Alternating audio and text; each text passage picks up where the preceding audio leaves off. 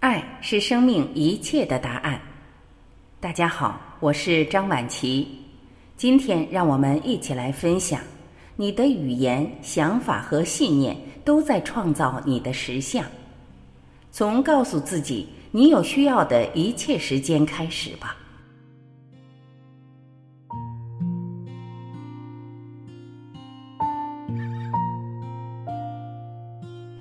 我们多数人都是情绪失调的，我们多数人都困惑、焦虑，甚至那些拥有房产、汽车等物品的富人也会有这样的问题。当我们不知道怎样解决这样的失调，它就会在我们的生理上产生反应，产生疾病，这是显而易见的。问题是，我们一定要请精神病医生来帮我们解决失调、重获健康吗？有没有可能让我们自己来发现如何解决失调，如何解除恐惧、焦虑和悲伤？如果我们已经失调，是什么原因让我们失调？什么是失调？我想要什么东西，但是我得不到，因此我就进入了这种状态。我想通过我的孩子、我的妻子、我的财产、地位、成功等等来实现，但是我却受到阻碍。这就意味着失调。我野心勃勃，但是其他人却把我推到一边，超了过去。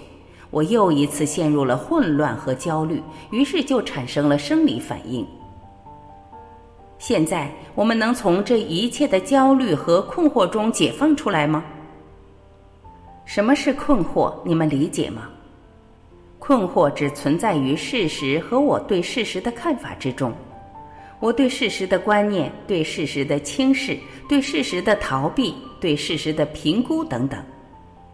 如果我能撇去外部的观念来观看事实，就不会有困惑。比如，如果我看待这样的事实：有一条路是通往文图拉的，就不会有困惑。只有当我认为或坚持那条路是通往别处的，困惑才会产生。而这确实是我们多数人所处的状态。我们的观念、信念、欲望和野心如此强烈，我们被这些东西压得太重，以致我们无法去观看事实。因此，当事实附带上了观念、判断、评价、野心等等，就产生了困惑。那么，身处困惑之中的我们，能否不行动？诚然。任何源自困惑的行为，都一定会引起更多的困惑、更多的焦虑。这一切都会在身体上、在神经系统上发生反应，进而产生疾病。对困惑的人来说，对自己承认困惑，这需要的不是勇气，而是某种思想的清醒、认识的清醒。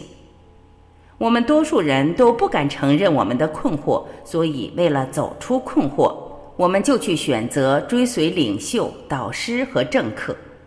当我们去选择什么来走出困惑的时候，这选择就一定是困惑的，而选择的领袖也因此一定是困惑的。那么，有没有可能觉察到我们的困惑，了解这困惑的原因，然后不做出行动？当一个困惑的心灵开始行动，它只会带来更多的困惑。但是，一个觉察到自己的困惑并理解这困惑全过程的心灵是不需要行动的，因为这种清楚就是他的行动本身。我觉得这对多数人来说很难理解，因为我们非常习惯去行动或行事。但是如果一个人去观看行动，看到行动的结果，观察在这个世界上，在各个方向上正发生着什么政治事件。那么就会发现这一点显而易见，所谓的改革行为只不过带来了更多的困惑、更多的混乱、更多的改革。所以，我们个人能不能觉察到我们自身的困惑、我们的焦虑，然后和他一起生活，理解他，而不去驱逐他、摆脱他、逃避他？只要我们还在摒弃他、责备他、逃离他。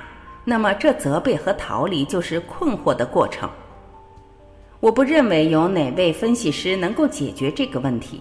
他也许暂时的帮助你顺服于某种社会模式，他将其称之为正常的存在。但是问题比那要深刻的多，而且除了你自己之外，没有人能够解决。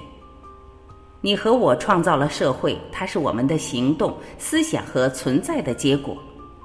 只要我们还是单纯的试图去改良结果，而不去理解产生结果的主体，我们就会有更多的疾病、更多的混乱、更多的犯罪。理解自我会带来智慧和正确的行动。感谢聆听，我是晚琪。今天我们就分享到这里，明天再会。